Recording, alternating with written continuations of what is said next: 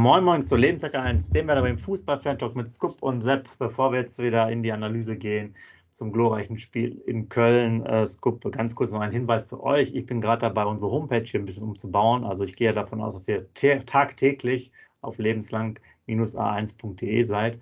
Also wundert euch nicht, das sieht noch ein bisschen äh, wild aus, aber sobald ich immer Zeit habe, bastel ich noch ein bisschen dabei rum. Äh, das jetzt mal sozusagen in eine eigene Sache, damit ihr da noch mehr Informationen bekommt. Ja, und dann Scoop 1 zu 0 Sieg, freitagsabends, äh, volle Hütte sozusagen, auch was Auswärtsfans angeht, im Stadion. Äh, ja, alles richtig gemacht. Ne? Wenn man so mit so einem Freitagabendspiel direkt startet mit dem Sieg, ist das Wochenende ja grundsätzlich erstmal sehr positiv, oder?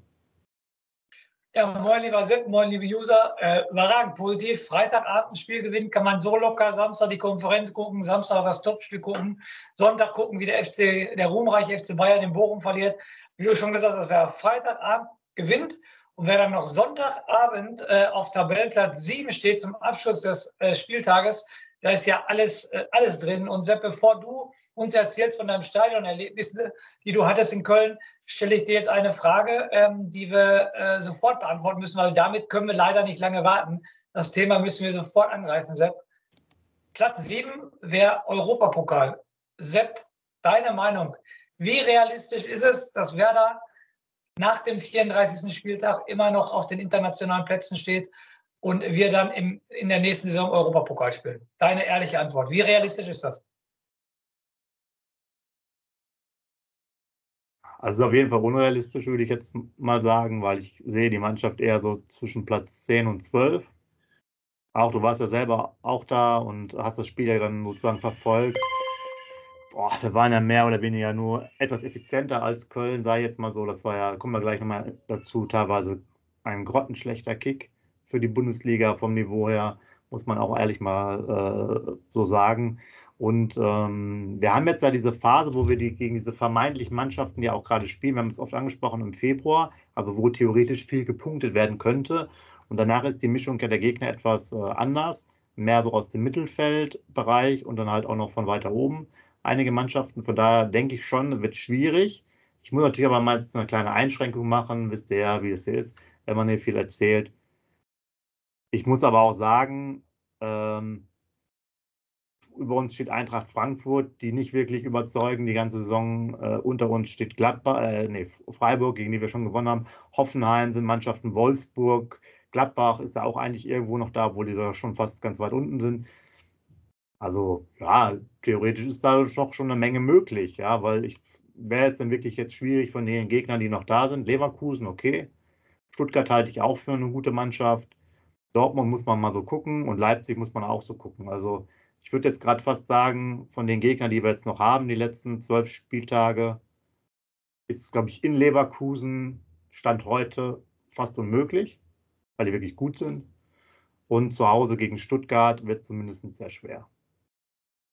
Und ich glaube, wir spielen auswärts in Leipzig, wenn ich jetzt richtig weiß. Das könnte auch ja. noch etwas schwieriger sein. Aber die Leipziger, wie gesagt, die sind auch sehr unkonstant und Dortmund, ja, auch. Also da ist noch einiges möglich, aber ich glaube es eigentlich nicht, dass wir so, dass, dass wir jetzt so den Drive haben. Aber man muss ja sagen, wir sind eine der Top-Mannschaften im Kalenderjahr 2024. Äh, ja. Von daher ist natürlich alles möglich, wenn der Lauf dabei ist. Aber ich möchte ganz kurz nochmal zurückkommen zu meiner ersten Aussage. Was wir da gespielt haben, wenn ihr es euch alles nochmal angeschaut habt, das war schon großes Stückwerk. Ich habe kaum Spielphilosophie auf dem Platz da gesehen. Äh, Gut, der war jetzt auch nicht in den besten Verhältnissen, aber aus meiner Sicht war das spielerisch schon sehr schwierig. Stoppfehler, Bälle über fünf bis zehn Meter, die nicht ankamen. Also von beiden Mannschaften. Ein Fußball-Leckerbissen war es nicht am Freitagabend. Das war es definitiv nicht. Ich mache nochmal äh, das Thema auf ähm, äh, mit Europapokal. Äh, definitiv, was ich heute gelesen habe und auch für die User natürlich die Information, wenn ihr es nicht schon wisst, ähm, Wenn es ganz positiv läuft, äh, die Champions League ähm, wird ja erhöht von 32 auf 36 Mannschaften. Und ähm, äh, dann erkläre ich das jetzt mit meinen Worten. Die äh, punktemäßig besten ähm, Länder, die sich europamäßig ähm, weiter qualifizieren, kriegen einen zusätzlichen Startplatz. Das heißt also, ähm, wenn äh, Deutschland äh, weit kommt, also Bayern Champions League weit kommt, Freiburg äh, Europa League, Leverkusen Europa League, Dortmund Champions League, wenn die weit kommen, können wir das Punktepolster ausbauen. Und somit könnte auch nächstes Jahr der Platz 5 auch für die Champions League reichen, also dass fünf Mannschaften in der Champions League spielen. Damit würde dann auch Platz 6 und 7 für die Europa League reichen und Platz 8 sogar für die Conference League. Und das ist, selbst natürlich haben wir jetzt die Euphorie, die wir gerade mitnehmen, trotz ähm, schlechter Spieler, aber Fußball ist und bleibt ein Ergebnissport. Das ist halt nur 5 Euro ins Phrasenschwein. Die Punkte haben wir. Jetzt stell dir mal vor, wir hätten noch gegen Heidenheim äh, gewonnen. Darüber darfst du gar nicht nachdenken. Ne? Diesen Gedanken darfst du gar nicht äh, verschwenden. Ähm, und äh, du hast es gerade gesagt, wir spielen noch gegen Wolfsburg, wir spielen noch gegen Gladbach, wir spielen noch gegen Hoffenheim, wir spielen noch gegen Darmstadt. Das sind alles Mannschaften, die unter uns sind. Und da will ich jetzt mal einfach sagen, nach diesem Lauf, da können, die können wir auch alle schlagen. Und dann ähm, hast du oben Leverkusen, bist du chancenlos, Stuttgart bist du chancenlos. Leipzig bist du meiner Meinung nach nicht chancenlos. Siehe, das Hinspiel haben wir 1-1 gespielt mit Christian Groß in der Innenverteidigung. Will ich nur noch mal erwähnen. Da spielen wir 1-1 gegen Leipzig. Und Borussia Dortmund ist auch mal wie eine Fahne im Wind. Also sage ich jetzt mal so, von den nächsten zwölf Spielen, sage ich jetzt mal so, sind sechs Punkte schon verloren durch Stuttgart und äh, Leverkusen. Aber den Rest, Sepp, da sind wir nirgendwo chancenlos und lass uns weiter in den Lauf kommen. Natürlich musst du jetzt Darmstadt schlagen, da gibt es ja kein Vertun, also das müssen jetzt drei Punkte sein, darüber brauchen wir nicht diskutieren. Und dann Wolfsburg, Hoffenheim, Gladbach, diese ganzen Mannschaften, die kannst du auch schlagen. Und also ich will gar nicht auf diesen Hype aufspringen, aber sollten wir am 30. Spieltag immer noch diese Position innehaben, Sepp, dann äh, möchte ich aber um den heißen Brei da auch mitspielen, muss ich dir ganz ehrlich sagen. Das ist so. Dann, also das dann, will, dann willst du auf jeden Fall hypen. Dann lass uns doch mal ein bisschen da äh, schauen, ob das denn realistisch sein kann. Machen wir jetzt mal quasi live mit euch. Ähm, also, wir haben jetzt gerade eben 29 Punkte. So, und jetzt schauen wir mal auf die letzte Saison und wir gucken nach Platz 7. Oder? 7 und 8 mhm. von mir aus. 7 und 8. Wir müssen nach 7 und 8 gucken, genau. Wir gucken nach 7 und 8. Das war einmal Eintracht Frankfurt, einmal Wolfsburg. Sind 50 und 49. Also 2021, da reden wir schon über sieben Siege. Lass uns mal sieben, damit wir besser rechnen können. Sieben Siege ist schon ein Brett. So, und dann gucken wir mal weiter. Davor die Saison. Wir machen mal drei Saisons zurück. Platz 7 und 8. 52 und 46. Da klafft es schon ein bisschen. Aber auch ja. mal sieben Siege und danach die Saison also davor nochmal die Saison 7, was haben wir, 7 und 8, 50 und 49, ja. Also wenn du über 50 bist, bist du wahrscheinlich dabei. Aber da ist natürlich schwer, da bin ich natürlich bei dir. Wir haben noch zwölf ausstehende Spiele und du musst sieben gewinnen. Da ist natürlich schon eine Hausnummer. Da bin ich natürlich bei dir. Also das muss schon, muss, oh, das ist natürlich, ja. Ist natürlich jetzt erstmal auch immer so eine Momentaufnahme. Ne? Man muss ja auch sagen, die Bayern, die sind jetzt quasi, quasi kurz vor dem Abstieg äh, äh, sozusagen, in Anführungsstrichen, stehen aber ja, glaube ich, punktemäßig sogar relativ gut da. Ja, ich glaube, die sind letztes Jahr mit 71 Punkten auch äh, Meister geworden, das sind auch nur sieben Siege, ja. Also es ist halt Leverkusen, ja. die überragende Saison spielen. Ne?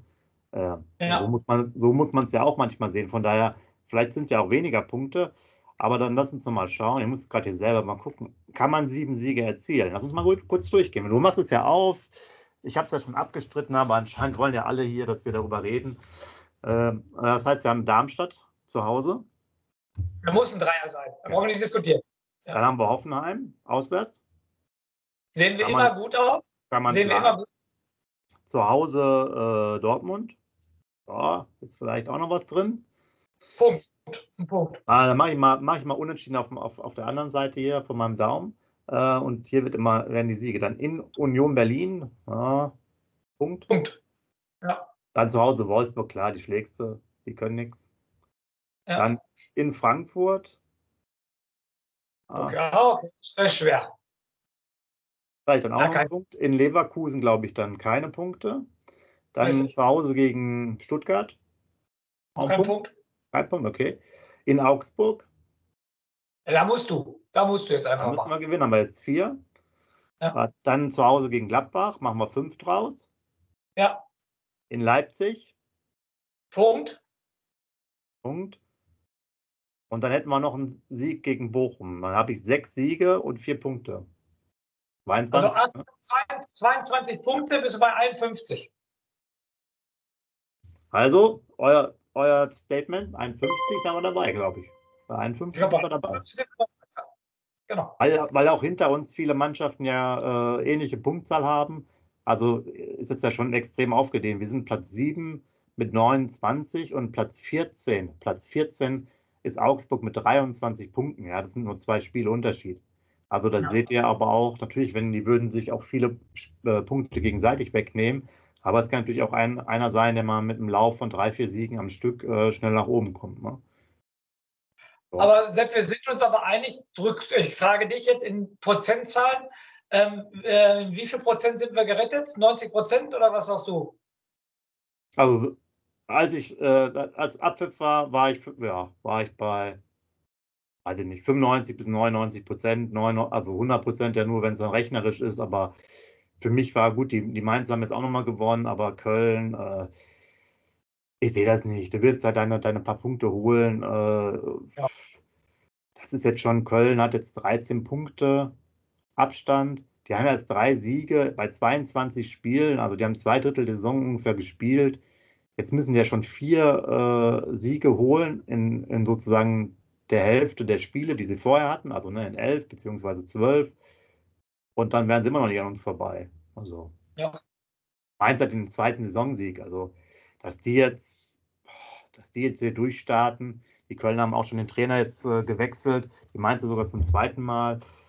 Also weiß ich nicht. Union Berlin, die sind jetzt halt schon rausgekommen. Ne? Das hatte man schon so ein bisschen vermutet. Das war ein Kandidat, der eigentlich rauskommt. Aber es kann natürlich auch sein, dass halt einfach so Augsburg, Gladbach noch weiter unten reinrutschen. Ne? Der Gladbach schlechteste Mannschaft äh, in der Rückrunde, ne? Die stehen auf Tabellen 18 der Rückrundentabelle, habe ich gesehen.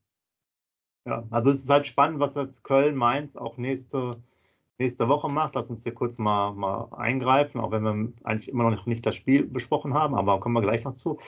Guck mal, Mainz spielt jetzt in Leverkusen.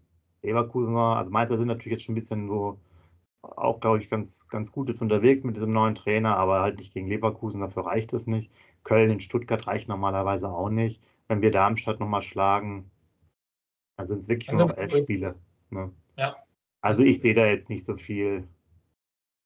Ich, ja. Also für mich war das dann schon, ein ganz entscheidender Punkt. Wir haben ja auch dann mehrere Rekorde gebrochen. Stimmt jetzt gar nicht, was ich erzähle. Ich glaube nur ein Rekord, also diesen Otto Rehagel-Rekord wieder eingestellt. Nicht gebrochen, ist auch wieder nicht ganz richtig, aber dreimal auswärts mit einem 1 zu 0 Sieg. Da muss ich doch äh, fragen, wir haben doch, glaube ich, gar keinen Italiener im Kader, aber das ist doch eigentlich eine klassische italienische äh, Qualität, auswärts 1 zu 0 zu gewinnen, oder? Catenaccio sage ich nur. Catenaccio auf jeden Fall. Mehr kann ich dazu nicht sagen. Ja, 40 Jahre alt ist der Rekord. Drei Auswärtsspiele hintereinander zu null. Das ist schon ein ganz großes Tennis. Um jetzt mal den Bogen zu spannen, ähm, Sepp, du warst live im Stadion. Ich mache zwei, drei Sätze und dann bist du äh, dran. Auf jeden Fall. Ähm, Friedel für mich der überragende Bremer am, am äh, Freitag. Der hat sich wirklich richtig gemacht trägt jetzt auch zu Recht die Kapitänsbinde, wenn man gesehen hat, wie er auch immer auf Malitini eingegangen ist und den motiviert hat und den in die Schranken gewiesen hat und gezeigt hat, wo er hinlaufen muss und so weiter und so fort. Ein jungen, solide, komplett solide wieder. Stay bleibt unser Chancentod, aber extrem wichtig für die Mannschaft, wie der antizipiert, wie der hinten die Bälle erarbeitet, muss ich ganz ehrlich sagen. Ich muss nochmal Malitini, ganz großes Tennis, ausverkauftes Haus in Köln, dann so eine souveräne Leistung äh, zu äh, vollziehen, muss ich sagen, richtig gut. Die Grätsche, dann wann war das? 75. Minute überragend, also es war schon Weltklasse-Grätsche. Ja, dann Stay habe ich gesagt, Linen auch wieder, also Bittenkurt wird nie wieder von Anfang an spielen, wenn nicht einer eine gelbe Karte hat oder äh, sich verletzt. Schmied ging so. Duxch, ähm, bitte nicht, das ist deine, das überlasse ich dir ganz alleine, weil sonst kriege ich ja wieder Ärger. Ähm, äh, Woltemade, äh, der erste Ballkontakt, was ist mit ihm mit dem ersten Ballkontakt? Da kann ja nichts. Und deshalb alles in einem für mich ganz klar Mann des Spiels, Marco Friedl. Aber jetzt zu dir und deinen Stadionerlebnissen, Sepp. Ja, genau. Danke, dass du mal diese Stadionerlebnisse in diesem Fall mal mir überlässt. Letztes Mal hast du ja die Stadionerlebnisse erzählt, von daher passt es ja ganz, äh, ganz gut. Ja, äh, schlimm war es natürlich. Also mein, mein, mein Eindruck war jetzt eher sozusagen zur Halbzeit. Ich habe es ja gerade schon ein bisschen so ausgeführt die einen können nicht, das waren die Kölner, und die anderen wollen nicht. Werder Bremen hatte ich so ein bisschen das Gefühl, weil es auch einfach, wir hatten diese zwei Minuten, ja, mit den guten Chancen. Duxch einmal äh, ist erst okay, schon nicht so schlecht, aber das zweite muss er, glaube ich, mindestens aufs Tor bringen. Man hat auch nochmal Zeit, den sogar auf einen starken rechten Fuß zu legen. Ähm, da muss eigentlich dann, da muss ein Tor fallen, wenn man zur Europameisterschaft mitfahren will. Da habe ich zur Halbzeit geguckt, da sind wir schon drei äh, Kilometer weniger gelaufen, insgesamt jetzt vier. Am Ende und oh, ich muss sagen, das war wirklich dann zweite Halbzeit, äh, waren die ein bisschen besser, die Kölner, kamen besser raus, so zehn Minuten. Dann haben wir uns aber ganz gut gefangen. Hinten raus machen wir das Spiel leider nicht zu. Wir haben eigentlich einige gute Möglichkeiten noch. Ähm, und ähm, auch damals mal mit Duxchmar mit einem ganz guten Schuss, muss man sagen. Aber spielen es dann auch wieder zu kompliziert. Öfters äh, wird nicht drauf geschossen. Was mich wirklich aufgeregt hat, ist, äh, sind sozusagen die einfachen Sachen beim Fußball. Ähm, es hat ja vorher viel geregnet auch. Der Platz sah sowieso nicht so gut aus vom Zustand her. Wurde danach auch gesagt, dass man jetzt keinen tollen äh, äh Fußball spielen äh, konnte. Der äh, war vor dem Kölner Block, war zum Beispiel auch der 5-Meter-Raum komplett neu äh, sozusagen gepflanzt. Da hast du schon gesehen, dass der von der Schattierung anders war. Ähm, das Geläuf war schwer, aber bei uns schießt keiner aufs Tor, weißt du? Selbst in der, in der Kreisliga sagst du doch auch, ne? Hat geregnet, ist matschig oder Rasen ist nass. Mal drauf, 18 Meter, ja, weil ne, Abpraller und so weiter. Und da kommt wirklich die ganze Zeit nichts, da schießt echt keiner aufs Tor. Dann, jetzt kann ich mal ein bisschen über Dux reden. Da ist ja wieder eine Katastrophe, diese Standards. Ne? Mein Gott, da hat er diese, da diese Möglichkeit, 25 Meter vor dem Tor, dann ist wieder ein Dux, dann denke ich mir, da gibt es denn keinen, der mal draufschießen kann, wie Naldo damals, oder könnt ihr euch an Frings an das Tor erinnern, rechts rausgelegt, der schießt mal drauf und so weiter und so fort. Und dann macht er, was macht er da? Dann schiebt er, schiebt er den Ball an 5-Meter-Raum zum Torwart. All solche Sachen. Aber das Problem ist ja, Scoop, wenn wir uns darüber aufregen, dann ist Dux ausgewechselt, glaube ich, zu dem Zeitpunkt. Dann siehst du da äh, Bittenkurt und Deman, die beiden Strategen. Beim Freistoß, wo ich sage, so Deman, der kann, der ist der Linksfuß, kann eigentlich direkt draufziehen aufs Tor. Ja, das war ja. an der 16er Kante. Und dann machen die ja so einen Kack. Also, da weißt du auch wahrscheinlich, warum der Dux alle Standards macht, weil sonst hier die solche Faxen machen. Also, aber dass man da keinen vernünftigen, wir haben uns ja schon lange darüber aufgeregt, aber dass man da keinen vernünftigen Spieler hat, der mal auch aufs Tor schießen kann mit dem Vollspannstoß, 2024 äh, ist für mich unbegreiflich. Haben die das nicht mehr gelernt? Wahrscheinlich, ne? Die können die nicht mehr, nur Playstation spielen manchmal. Also, ich weiß, übertreibe jetzt mal ein bisschen, aber ihr wisst ja, was ich meine. Das kann ja nicht sein, dass in einer Profimannschaft keiner da in der Lage ist, mal aus 20, 25 Metern mal richtig den Ball abzuziehen. Ne? Und das ist ja wirklich eine, eine, Katastrophe. Und gerade die Standards kann man ja lernen. Äh, du warst ja selber im Stadion mit äh, Beste gefühlt jedes Mal eine Gefahr. Und bei unseren Standards, naja, was soll man sagen? da passiert jetzt nicht wirklich wahnsinnig viel. Ne? Ja, wie gesagt, ich äh, muss mich ja zurückhalten aufgrund der User wegen Marvin. Deshalb überlasse ich dir das Wort. Aber du hast es gerade angesprochen, den, den Freistoß aus 25 Meter, das war eigentlich das, das war kreisiger Freistoß. Das hat auch mit einem Nationalspieler nichts zu tun. Deshalb schnell das Thema wechseln. Ähm, was ich aber wieder sehr positiv erwähnen muss, Sepp, meiner Meinung nach ähm, leitet Cetera mit das Tor ein. Ne? Er macht den Abruf nach links, wieder einen ganz weiten Abruf auf Agu. Agu spielt den Ball auf Lien, Lien macht einen super Diagonalpass zum Weiser. Weiser nimmt die Kugel überragend an, überragende Flanke und das Tor. Also für mich hat Cetera auch einen Anteil am Tor. Wie siehst du das? Ja, im Stadion hast du es gar nicht so richtig erstmal gesehen. Also, so wie du hast ja gesagt, also man sieht es erst nachher dann in der Wiederholung. Man kriegt ja sowieso, aber wisst ja selber, viele Sachen nicht mit. Das war auch ganz, ganz skurril. Das habe ich Gott sei Dank dann nochmal gelesen, weil einmal hatte der Stadionsprecher sogar schon äh, Bittenkurt äh, angekündigt als Wechsel.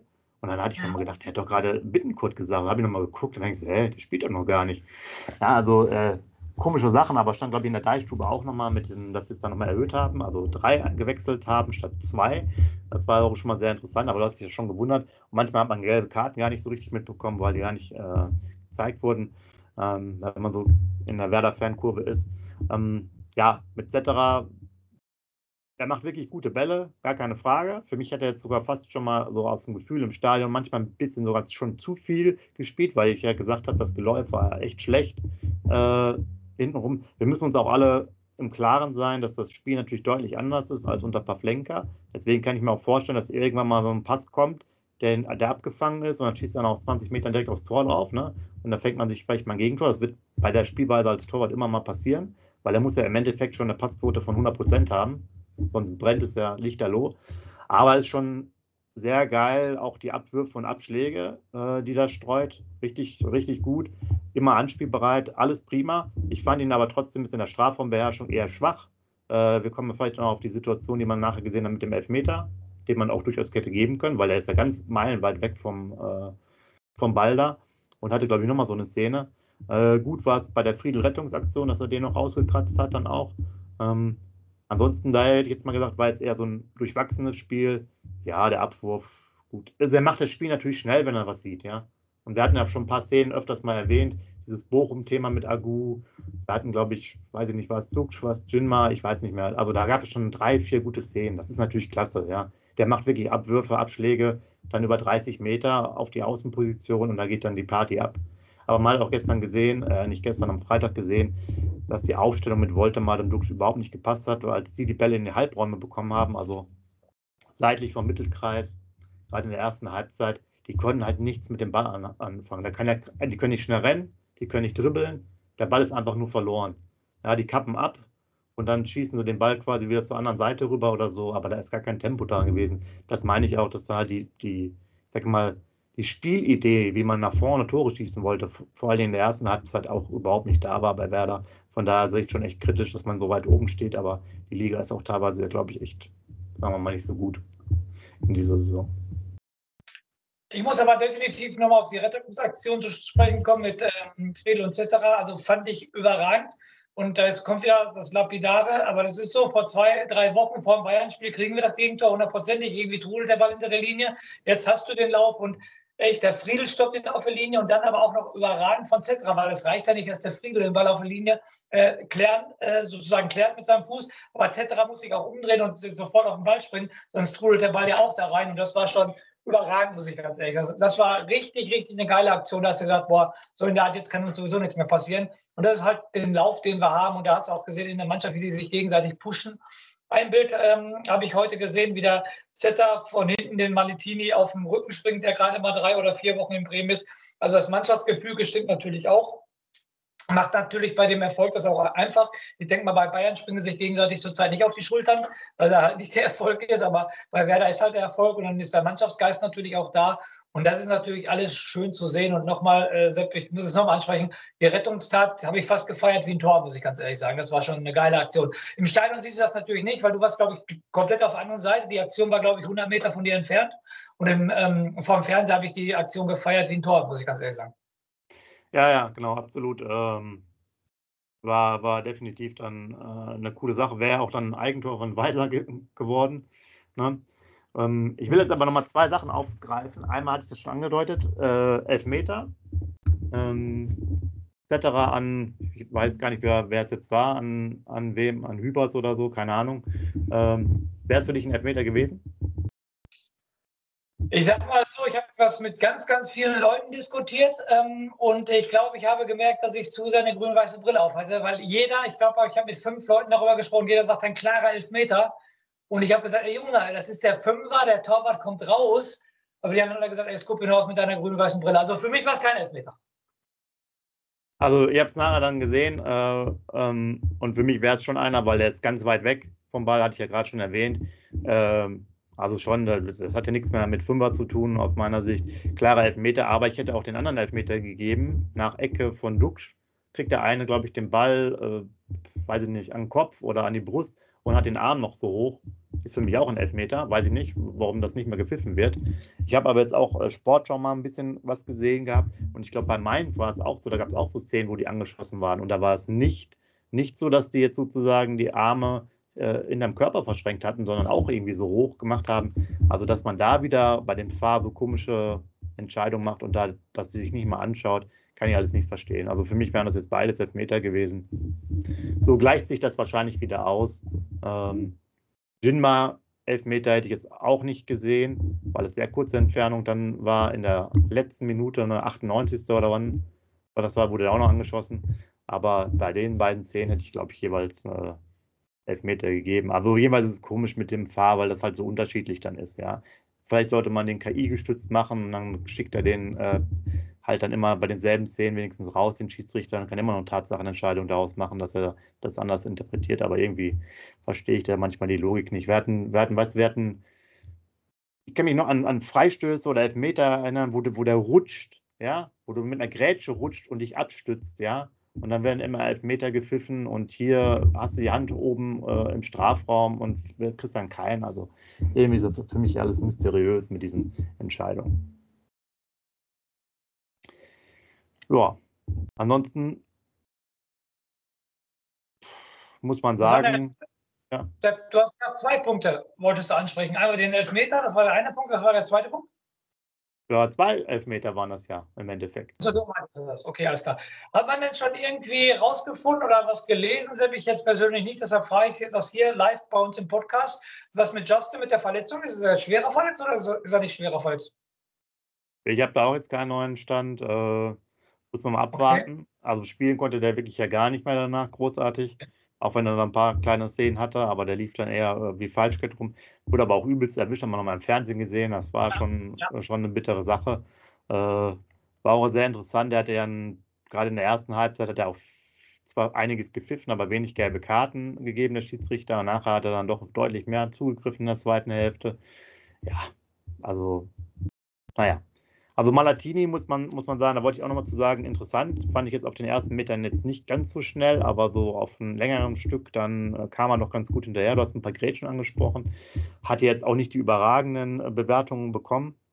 Aber wie ich finde, für so einen jungen Spieler, der jetzt das zweite Bundesligaspiel macht oder das erste von Anfang an, ne, und hat ja vorher ab der, glaube ich, 42. gespielt, damals für, für Stark gegen Heidenheim. Also grundsolide, äh, müssen wir uns nicht drüber beklagen. Da haben jetzt andere mit viel, viel, viel mehr Bundesligaspielen, glaube ich, schon deutlich schlechtere Leistungen gebracht. Ja, und selbst wenn da einige Sachen nicht so gut sind, äh, finde ich das gerade in dem Alter mit der Erfahrung, seien ihm immer noch ein paar Fehler gegönnt. Ist ja absurd jetzt zu denken, dass der jetzt quasi der, der überragende neue Spieler jetzt auf der Position ist. Aber der haut sich rein, alles gut. Da sind auf jeden Fall Ansätze zu erkennen, die, glaube ich, Spaß machen können. Und vor allem selbst nochmal, ausverkauft in Köln vor 50.000, ne? du sagst gerade, 22 Jahre, zweite Bundesligaspiel, erstes Bundesligaspiel von Anfang an und dann vor 50.000 auswärts, wo eigentlich das ganze Stadion gegen dich äh, ist, hat er für mich eine super Partie gespielt. Nicht überragend, aber eine super Partie gespielt. Was ich noch ganz interessant fand, so, so Nebenkriegsschauplätze nenne ich das jetzt mal, wie der Keins und der Romano Schmid sich hatten. Ähm, das hat man ja auch im Fernsehen gesehen, Kopf an Kopf, die beiden Österreicher. Da dachte ich, hey, was ist denn mit euch los? Ihr kennt euch doch eigentlich, was weiß ich, von der Nationalmannschaft oder habt den Wiener Schmäh oder was weiß ich was. Fand ich ganz interessant, dass die beiden Österreicher echt Stirn an Stirn standen. Da dachte sie gleich, boah, gleich holt einer aus. Fand ich schon ganz interessant, muss ich ganz ehrlich sagen. Aber sieht man ja auch, was los ist. Ne? Auch äh, Keins sogar als Kapitän ja auf dem Platz. Von daher äh, muss da auch mal ein bisschen Feuer drin sein. Das ist ja auch Abstiegskampf für Köln. Ja. ja. Ist so, aber gut. Ich sag mal, wer kam noch rein? Äh, Boré kam rein, war okay. Lass uns nochmal das Thema aufmachen. Haben wir schon vor ein paar, paar Wochen drüber gesprochen. Jetzt hörte man das jetzt auch mal wieder in der im Blätterwald, wie es so schön heißt, dass man das überlegt. Ja, haben, glaube ich, Fritz nochmal gefragt, ob da nicht nochmal was geht und hörte sich jetzt für mich schon so an, dass da sich das, die Tür öffnet, gerade wenn wir Darmstadt vielleicht erfolgreich dann noch äh, absolvieren können, also sprich mit drei Punkten, dass man äh, Boré einfach ziehen lässt. Da kann man, glaube ich, noch mal eine Million sparen an Gehalt. Äh, das ist ja schon wieder was, ne? Also mit meinen Worten, ich muss sofort ins Wort fallen, äh, mit meinen Worten ausgedrückt, für den Europapokalplatz brauchen wir Boré nicht. Ja, kommt auf die Ambitionen an, die Werder Bremen hat, ja. Äh, also ich fand jetzt schon, dass, mit, dass man Boré auch, jetzt wenn man wieder Woltemade sieht, der hat jetzt auch für mich die, die Chance wieder vertan als äh, von Beginn an. Ja, ähm, auch wegen der Stockfehler, weil es kein, kein effizientes Thema, passt auch nicht so gut zusammen, Dux und Woltemade hätte man vielleicht auch mal Dux und Boré wieder äh, starten lassen können und äh, lässt sich auf jeden Fall nicht hängen. Aber ich glaube, dass man jetzt einfach da das, den Joker zieht und den, den ziehen lässt. Lieber die Million als den unsicheren äh, siebten Platz, wo man nicht weiß, was man, was man äh, erreicht. Also ich kann mir das gut vorstellen, weil das liegt aber jetzt mehr daran, dass da so viel Gehalt hinter ist, weißt du? Also, soweit ich das jetzt auch nochmal gelesen habe, kriegst du ja weder von Eintracht Frankfurt Geld zurück, noch jetzt großartig da aus Brasilien äh, Geld, aber du sparst halt eine Million Gehalt. Das ist ja auch schon was. Ne? Ja, das stimmt. So, Jinma muss man natürlich gucken, äh, ob der Justin jetzt wieder fit ist. Wenn der ausfällt, ist natürlich wieder auch äh, ein anderes Thema. Aber äh, wie gesagt, wir hätten ja noch theoretisch Kovnatski, auch wenn der jetzt natürlich gar nicht mehr spielt oder fast nie spielt. Aber es gäbe ja noch äh, die ein oder anderen Spieler. Und äh, gut, dann, was kann man noch sagen? Alvero hat wieder gespielt, ein paar Minuten, drei, vier. Ja, ist so wirklich ein, ein großer Spieler beim Basketballspieler. Ja, ein paar, ich glaube, ein gutes Technik, ansonsten lief er so ein bisschen durch die Gegend, ist jetzt einfach schwer zu sein. Den müsste man halt vielleicht mal eine halbe Stunde sehen irgendwann, um mal überhaupt äh, ein Gespür dafür zu bekommen, ob der äh, ja was sein kann oder nicht. Wer wirklich ein bisschen enttäuscht hat, vielleicht das auch noch so, so zum Abschluss ist Romano Schmid. Der hat aus meiner Sicht so in der Offensive ein relativ schwaches Spiel gemacht. Stay hat es ganz mal am Anfang gesagt, der trifft wirklich überhaupt kein Tor. Wenn der mal Zielwasser getrunken hätte, wäre der jetzt wahrscheinlich bei uns schon Torschützenkönig äh, intern, mannschaftsintern. Aber da kommt natürlich ein bisschen was. Und Weiser, gut, sag mal, hat auch schon bessere Spiele gemacht. Weiser und Agu, ja. beide, ja, ausbaufähig. Die ersten 20 Minuten vom Weiser eine Katastrophe. Wie oft hat er denn einen Pass über 10 Meter jetzt ausgespielt? Also ging ja gar nicht. Die ersten, äh, die ersten Pässe von ihm, das war ja richtig Katastrophe. Und ähm, aber dafür wieder die Flanke, ne? das ist dann wieder äh, effizient. Ne? Die Flanke zum Tor macht er natürlich überragend. Ja. Und jetzt muss man sagen, warum haben wir überhaupt das Spiel äh, gewonnen? Ich glaube, die hatten eine teilweise historisch schwache äh, Zweikampfquote, die Kölner. Ich glaube, ich habe irgendwas gelesen, äh, klar unter 50 Prozent. Und äh, wie gesagt, wir haben, sind vier Kilometer weniger gelaufen, was ich schon sehr extrem finde. ja, und haben es dann trotzdem noch gut über die Zeit gerettet. Hinten ist wirklich Abwehrbollwerk schon so ein bisschen, wie wir eingangs gesagt haben. Ähm, das ist natürlich schon sehr beeindruckend, dass man da hinten so stabil steht und jetzt so öfters auch auswärts, gerade auswärts halt die Null hält. Ne? Ja, wie gesagt, Friede und Jung, die Kombi, muss ich ganz ehrlich sagen, die funktioniert. Ne? Also Jung auch immer seit Wochen schon konstant, spielt auch immer durch, bringt konstante Leistung. Friedel haben wir am Anfang des Podcasts schon gesagt, richtig, richtig gut. Also wie der sich gesteigert hat. Nochmal auch ein Führungsspieler, wie er dirigiert, hast du wahrscheinlich im Stadion noch mehr gesehen als ich am Fernsehen. Also die Jungs da richtig schön dirigiert hat und so weiter. Also das passt schon. Und dann ist es natürlich einfach für Malitini da reinzukommen, wenn du weißt, du hast das Vertrauen von denen und nochmal, Citra springt ihm auf den Rücken. Also mannschaftsintern muss ja da auch alles stimmen. Und nochmal, bei Bayern sieht es komplett anders aus. Ich wiederhole mich da jetzt. Äh, bei Werder hast du den Lauf und dann ist es halt so, und den Lauf musst du mitnehmen. Du musst jetzt Darmstadt schlagen, dann hättest du schon 32 Punkte. Und dann sieht doch echt äh, alles gut aus, muss ich ganz ehrlich sagen. Ja, kommen auf jeden Fall sehr interessante Spiele auf uns zu. Nicht nur das Darmstadt-Spiel, sondern auch aufgrund der äh, Flut an gelben Karten. Ich glaube, wenn ich mich richtig erinnere, sind es jetzt sogar fünf äh, Spieler, die vorbelastet sind mit vier gelben Karten. Sechs habe ich heute gelesen, Sechs sogar. Ja, also da, da rappelt es richtig im Karton, also passend zu den gelben Kartons. Ähm, naja. Da ist wirklich, ja, je nachdem kann, können wir jetzt die nächsten drei Spiele nach Darmstadt wahrscheinlich immer zwei äh, austauschen. Dann kriegt jeder eine Zwangspause mal. Äh, auch das macht es natürlich dann vielleicht nicht einfach mit deinen heißen Ambitionen Richtung äh, Europapokal, aber da warten wir mal ab. Das könnt ihr jetzt beantworten, ob Werder direkt durchstarten soll äh, vielleicht auch noch einen Champions League Platz angreifen, wo der, wo der Scoop jetzt so voller Euphorie ist. Ähm, oder wie es mal weitersieht, hätte man gegen Heidenheim auch noch gewonnen. Scoop, der wäre jetzt ja der, der Hype-Trainer, aber richtig, äh, richtig groß. Ja, müssen wir einfach mal abwarten. Erstmal gucken, dass wir jetzt die Klasse erhalten, äh, weiter noch ein paar Punkte holen und ähm, dann würde ich auch sagen, haben wir es erstmal für den Moment. Wir arbeiten natürlich jetzt an noch einer Spezialüberraschung für Donnerstag für euch sind da guter Dinge, dass wir das hinbekommen. Dann haben wir auch da eine richtig coole Sendung für euch. Könnt ihr euch schon mal drauf freuen. Und bleibt mir nur zu sagen, schöne Woche. Bis Donnerstag. Und das Cup macht bestimmt noch einen Rausschmeißer für euch. Macht's gut. Und der Rausschmeißer bezieht sich natürlich auf Europa, das könnt ihr ja wohl denken. 14 Jahre haben wir nicht europäisch gespielt. Jetzt stehen wir auf Platz 7. Alle bitte den DFB einen ganz, ganz langen Brief schreiben, dass die Saison jetzt sofort abgebrochen wird. In diesem Sinne, Lehnstein grün-weiß. Wie baut man eine harmonische Beziehung zu seinem Hund auf? Puh, gar nicht so leicht. Und deshalb frage ich nach, wie es anderen Hundeeltern gelingt, beziehungsweise wie die daran arbeiten. Bei Iswas Dog reden wir dann drüber. Alle 14 Tage neu mit mir, Malte Asmus und unserer Expertin für eine harmonische Mensch-Hund-Beziehung, Melanie Lippisch. Iswas Dog mit Malte Asmus. Überall, wo es Podcasts gibt.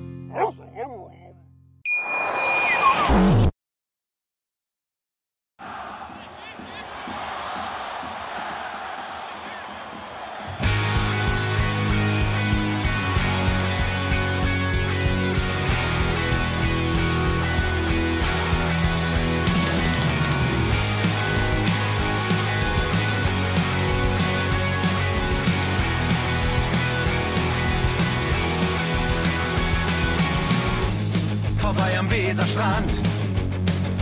Stadion. Wir wollen Werder sehen. Heute geht alle grün. Werder Schal, ein Bremer Bier.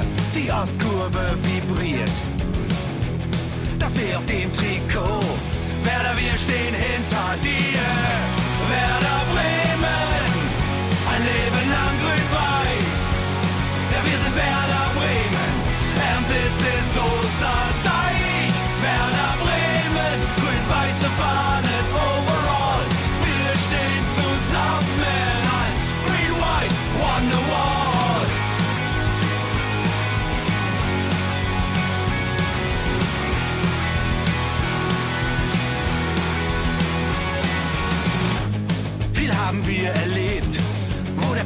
Den Bogen macht. Und unser Stadion strahlt in seiner Pracht. Weser Wunder, Liga 2, doch der zwölfte Mann bleiben wir. Ein W auf jedem Schal, Werder, wir stehen hinter dir. Werder Bremen, ein Leben lang grün-weiß. Ja, wir sind Werder Bremen,